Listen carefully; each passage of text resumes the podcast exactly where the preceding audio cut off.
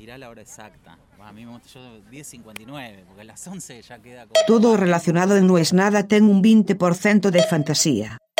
Non aceptamos queixas.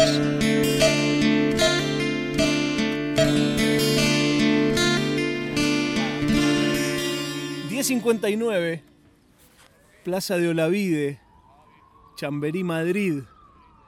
Leo en internet que uno de mis autores favoritos está en España. Dos mensajes hizo falta para encontrarnos a tomar un café que arranca, como siempre, con qué bueno que están tus libros y termina hablando de cómo conquistar el mundo. En Nahuel Yota escribió Conexión Bogotá y Bandidas, además de un millón de artículos en diarios. Escribe de verdad porque sabe de verdad, porque no se la contaron, porque la vive, porque la camina. A mí me encanta y nos conocimos gracias a su trabajo. Yo le escribí de fan, le dije, loco, quiero comprar tu libro. Me dijo, no, te lo quiero regalar. Yo dije, no, señor. Y hoy que me encontré con él, traje otro libro para que me lo firme. Si te gusta lo que los gringos le llaman true crime, es indispensable que leas, escuches. Hay, hay un, no sé si todavía está, hay unos programas donde se encuentran entrevistas de él. Si lo buscas en internet lo vas a encontrar. Los gringos llaman true crime, pero vos, Nahuel, ¿cómo le llamas a lo que vos haces? A mí me gusta llamarlo periodismo callejero, porque es la, impronta del barrio. Este, hay colegas que lo llaman periodismo delincuencial, pero considero que eso tiene que ver solo con, con entrevistar delincuentes y lo mío va más allá de eso. A vos te gusta usar una palabra que está bastante en desuso, que es el AMPA. A mí me encanta que vos a veces hablas del AMPA. Y claro, porque el AMPA es como un ambiente. Una vez una fuente me dijo que que la gente de ese ambiente no son más de 200 personas donde se, se conocen todos, ¿no? en el AMPA. En el AMPA, son, es un ambiente muy chiquito. Y para mí es loco hay veces sentir que estoy dentro de ese ambiente, o mejor dicho que me incluyeron, que me lo hacen saber.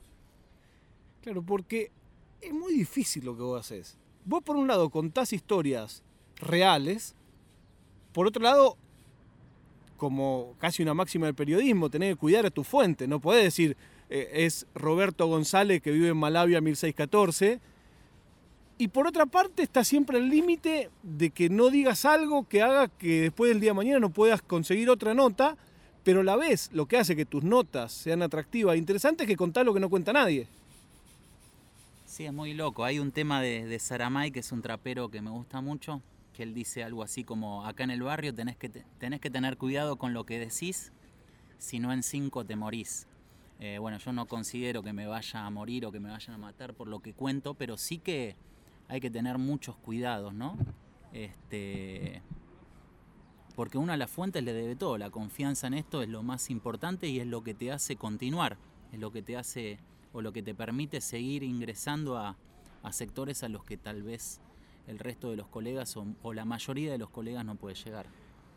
Conexión Bogotá, vos contás la historia de los internacionales si vos tenés que explicar a alguien en dos oraciones qué es un internacional.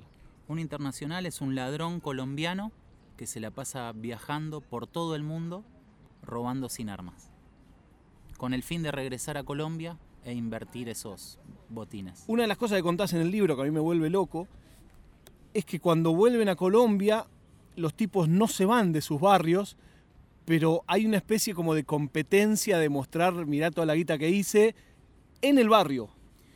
Exacto, porque me lo decía un antropólogo amigo que es de ese mismo barrio y que se creció viendo la cultura de los internacionales, que todo pasa por el estatus.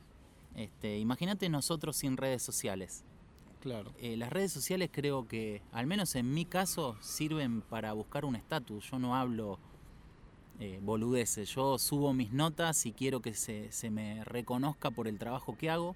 Y para ellos es lo mismo. O sea, ser un internacional, pero que nadie se pueda enterar que te compraste el último Audi porque fuiste a robar a Japón, para ellos no tendría gracia. Por eso están siempre ligados al barrio. Ellos pueden ir a, al Puerto Madero de Bogotá, pero ahí no los conoce nadie. Por eso es que les gusta permanecer en el barrio. Pero a la vez, vos lo otro que contás en el libro es que como parte del sueño y del berretín es montar un negocio, como que tarde o temprano quieren también poner una pata en el, en el mundo no de Lampa. ¿Es así? Yo creo que tiene más que ver por el tema de los contactos, porque les gusta relacionarse con gente de otros ambientes. Pero lo que vengo escuchando, y, y creo que es primordial, es una frase que es algo así como que las comparaciones son odiosas y que cuando uno está en el mercado ilegal esos números son incomparables con los del mercado legal. Además vos tenés que tener en cuenta que son tipos o tipas que no tienen paciencia, que no saben desarrollar un producto, que están en etapa de desarrollo, de crecimiento, no, ellos están acostumbrados al pum, al voy, pienso algo una semana, lo concreto y me gané un montón de plata. Entonces, por eso es que considero de que es muy difícil que triunfen en lo, en lo legal. A mí me encanta lo que vos haces. Bandidas es un libro que habla de mujeres que se dedican al, al delito. ¿Está bien? ¿Es ofensivo si le decís que se dedican al delito? No, para nada. No, no, no. Eh, Crimen, delito, AMPA, son sinónimos. Al AMPA, eh, sí, tal vez yo crimen lo veo más como algo que- Violento. violento, eh, lastimar, matar, y el AMPA es más este, lo que se considera el ladrón de guante blanco. Yo, mi padre es abogado y me crié con, con abogado y yo siempre cuando era adolescente les cuestionaba, mi padre hace laboral, o sea que con mi padre era aburrida esa charla, pero a los que yo conocía que hacían penal, siempre les hacía la misma pregunta. O sea, tenía berretín de periodista sin ser periodista. Decía, ¿cuál es tu límite? Esto yo no hago. Vos hay algo que decís, no, mira, yo hasta acá, esto no. Porque obviamente me imagino que por el, por el tipo de material que vos escribís, tenés que tratar con gente que, que tiene una visión quizás diferente a la tuya, de qué, está bien, qué está mal. ¿Hay una línea que vos decís, no, yo hasta acá no llego? Sí, por supuesto. A ver, cuando digo periodista del AMPA, eh, me refiero a que tal vez lo mío tiene que ver, este, en su gran mayoría, de, de los reportajes que hago con ladrones de guante blanco. A ver, igual siempre me gusta aclarar que yo la gente a la que admiro es eh, son esas personas que, no sé, empezaron vendiendo golosinas en una esquina y que hoy, como me pasó de conocer historias, este, son proveedores de Coca-Cola Company de México. O sea, yo admiro a esa gente, al busca, al que, al que se la rebusca para salir adelante. Eso es lo primordial, lo básico. Después lo otro es un trabajo. Eh, obviamente que violadores no, en- no, entrevista, no entrevistaría, femicidas tampoco. Eh, no sé, alguien como Robledo Puch que mató a 10 personas tampoco me llama la atención. A mí lo que me genera mucha curiosidad es el ladrón en sí. Este, y hoy en día el narcotráfico a gran escala. Eso es como algo que me está apasionando y que, que me quiere hacer saber más al punto de la adicción. valga la redundancia. Hoy estás en, en España por tu trabajo. ¿Alguna vez te trajo problema a la hora de viajar o, o algo esa conexión? Porque digo, si alguien agarra tu teléfono, supongo que lo debes tener bastante bien camuflado, pero debe haber un par de teléfonos que le saltan. Che, ¿qué hace este tipo que tiene teléfono de tal? ¿Es- ¿Te trajo problema para algo alguna vez eso? No, al viajar no. Este, y amenazas y eso. Una vez sola me sonó el teléfono y me insultaron. No puedo, no puedo afirmar quién fue, solo sé que fue en la misma etapa en la que yo venía haciendo notas contra el Servicio Penitenciario Federal sobre el rito de la bienvenida, que es esto de que en aquel entonces los presos ingresaban y los penitenciarios los fajaban. Pero después no, al menos no me enteré. Yo adoro el tipo de periodismo que vos haces, pero a la vez siento que para mí sería como imposible. Yo llego como máximo, de hecho en este podcast hablo muchas veces, a hablar de estafas, pero a repetir lo que leo de gente que como vos investiga en primera persona. ¿Cómo se da ese paso? ¿Cómo cruzo esa frontera? ¿Cómo puedo enterarme yo de primera mano de este tipo de cosas sin escucharlo de un periodista? Mira, es difícil llegar, pero no es algo imposible. El tema es que cuando llegas a alguien o, o haces tus primeros contactos, es como haces para que esos contactos respeten tu trabajo y se animen a recomendarte. Porque eh, yo hoy en día debo tener, no sé, 30 buenos contactos. Eh, de todas formas, de esos contactos, tal vez en el día a día hablo con 4 o 5, no más. Este, Yo lo que considero, mira, hay veces me pasa como, como autor, entre comillas, que a veces me llaman periodistas para hacer notas sobre mis libros y yo en la segunda pregunta me di cuenta que no leyeron absolutamente nada. Y quieren que le pases el teléfono de alguien. Sí, pero más allá de eso, ahí está mi respeto, ¿no? Yo estoy hablando frente a un tipo que ni siquiera se tomó el trabajo de leer, no te digo el libro completo, pero 20 páginas o saber de qué va el libro. Acá con el AMPA es lo mismo. Si vos no entendés ese mundo, para el entrevistado va a ser súper aburrido charlar con vos. Entonces no te va a volver a dar otra oportunidad. Entonces ahí digo que es un poco más difícil, porque llegar es fácil, podemos llegar todos. Vos hoy llamás a un pabellón de Seiza o de Devoto, de cualquier cárcel y el preso te habla. El tema es cómo sostener el contacto y cómo lograr que para él sea atractivo hablar con vos. Eso es lo difícil, entender el mundo y bueno, yo a ese mundo lo vengo viendo como testigo desde los 11 años, entonces es muy simple para mí. Vos en tu libro hablás de estafas también, de cierta manera en los dos, eh, en distintos modos, pero siempre está el asunto del engaño, digamos, siempre en, en los robos hay alguna instancia que es la instancia de mentir, desde el tipo que va disfrazado de algo que no es, hasta el tipo que te para en la calle con, con un cuento que, que, es falso. ¿Cómo haces vos para reconocer que a vos no te estés mintiendo? Porque entiendo también que en ese mundo también hay una cosa, esto que vos decías del internacional, si nadie sabe que viene de robar en Japón, ¿para qué fue a robar a Japón? Hay también esa cosa de la vanidad, de, yo soy el más chorro de todos. ¿Cómo haces para trazar esa línea de alguien que vos sabés que vive de mentir, que no te está mintiendo a vos? Mira, por ejemplo, me lo decía una fuente, un chileno, que le pasaba de que estando detenido en Santiago de Chile, todos ingresaban a la cárcel diciendo que habían robado por Europa. Entonces él les hacía una pregunta muy simple. Bueno, ¿cómo se llama el aeropuerto de Roma? ¿Cómo se llama el, aeropuerto de Milano? Acá es más o menos lo mismo. En principio esto es como el, empresario que te dice que es exitoso y llega en un colectivo a la charla. Este, no sé, vos le puedes mirar el reloj y, más allá de, de, lo estético, este, pasa un poco por el estilo de vida y por las repreguntas. Este, yo considero que me doy cuenta cuando alguien miente. No sé, en el barrio, cuando alguien te dice, no, estoy saliendo con tal piba, anoche me vi con tal. Y vos cuando haces tres o cuatro preguntas al rato, eh, te das cuenta si eso es verdad o no. Acá es algo parecido. A mí hay fuentes que me han dicho en una casilla de Villa 20 que se cansaron de hacer plata. Entonces ahí te das cuenta, pará, flaco, si te cansaste de hacer plata, ¿cómo es que vivís en una casilla? Hay un mito de eso. Hay un mito de que el, delincuente millonario sigue viviendo en la villa porque no le queda otra, porque si se enteran que tiene guita se la dan. ¿Es cierto o es falso?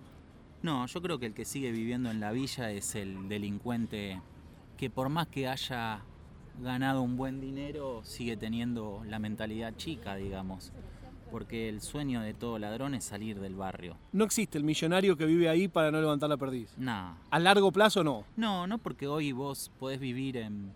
De hecho, lo que te dicen ellos es que les gusta o preferirían poder alquilar en capital donde nadie se detiene a ver si cambiaste el auto, si salís todos los días a trabajar o no. Y en provincia eso sí pasa. Como que el vecino del conurbano es más chismoso que el porteño. Entonces no, lo de la perdiz eh, yo creo que ellos le tienen más miedo a vivir en la villa por las posibles botoneadas de sus vecinos que vivir en capital donde no los conoce nadie. Vos hoy estás acá en España por trabajo. Es casi como preguntarle a un espía por qué viaja. No te puedo preguntar por qué estás acá.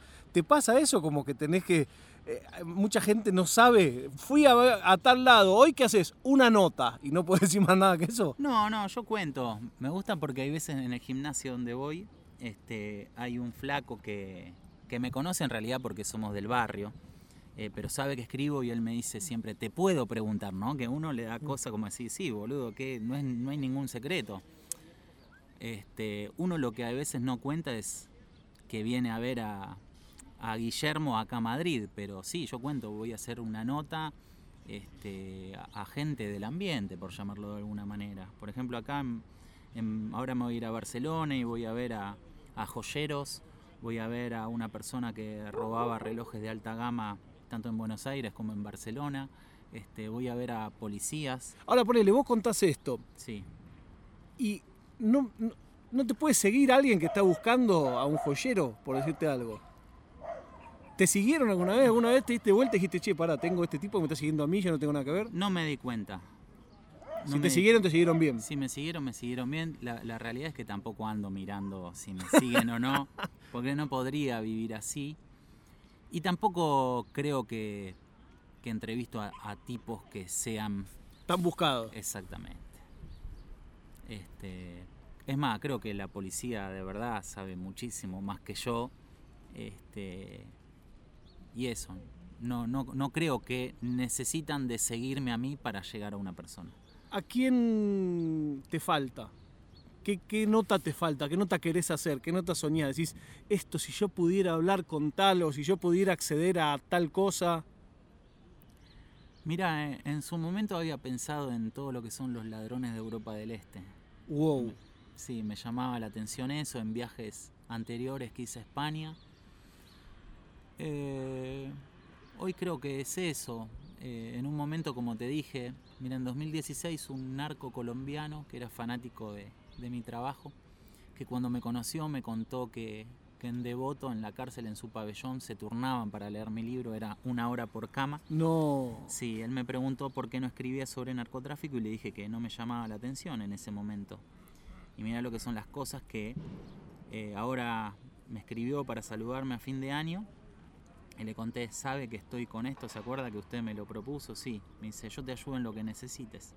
Así que estás trabajando en ese, en ese contenido. Claro, hoy, hoy en día me está llamando la atención eso. Este.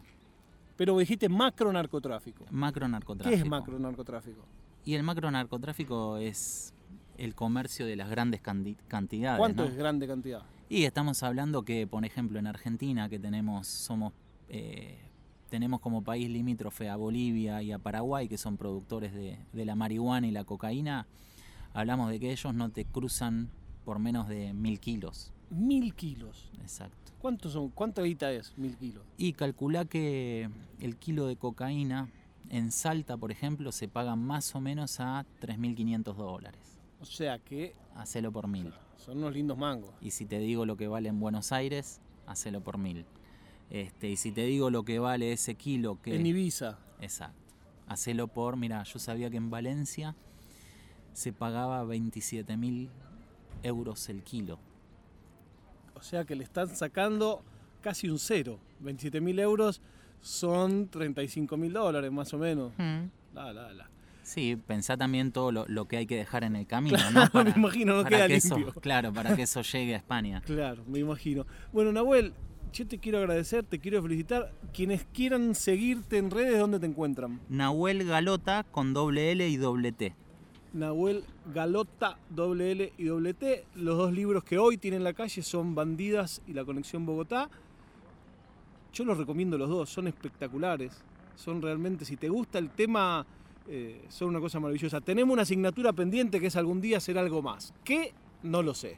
Pero algún día algo más vamos a hacer. Eh, la prueba... Pero va a ser grande y para todo el mundo, acordate. Eh, la misma charla podría estar teniendo con uno que, que me, que me invita a hacer una salidera.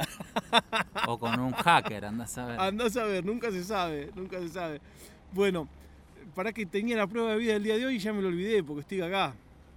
Ahí está. La prueba de vida del día de hoy, que seguro tenés alguna anécdota con eso, es que Senegal ganó la Copa de África y me volví loco ayer viendo los videos de los senegaleses festejando. Los bailes. Sí, no, no, pero en las calles de Argentina, vino en las grutas, cortaron la calle, acá en Madrid cortaron la calle. Pues claro, Senegal es un país que tiene una diáspora de vendedores, gente. A mí me caen muy bien los senegaleses, muy laburadores. Y, y salieron a festejar en todos lados. Me, me gustó mucho. Vi un video de las grutas que dije, qué, qué chico es el mundo. Cortada la calle en las grutas por los senegaleses festejando el Claro, mundial. y ahí me decís eso y me, me pica el periodista decir, ¿cómo no estuve en Buenos Aires para cubrir eso? ¿Cómo no estuve en Once para mirar esa final? Porque se tienen que haber juntado en, esas, en esos hoteles. Y ahí es donde vos decís, ves que no es solo crimen, es, periodista, es el periodista que es la calle. Lleva, es la calle. Es la calle. Nahuel, te admiro mucho y, valoro mucho tu tiempo y, tu laburo. Muchísimas gracias, hermano. No, gracias a vos. No es nada.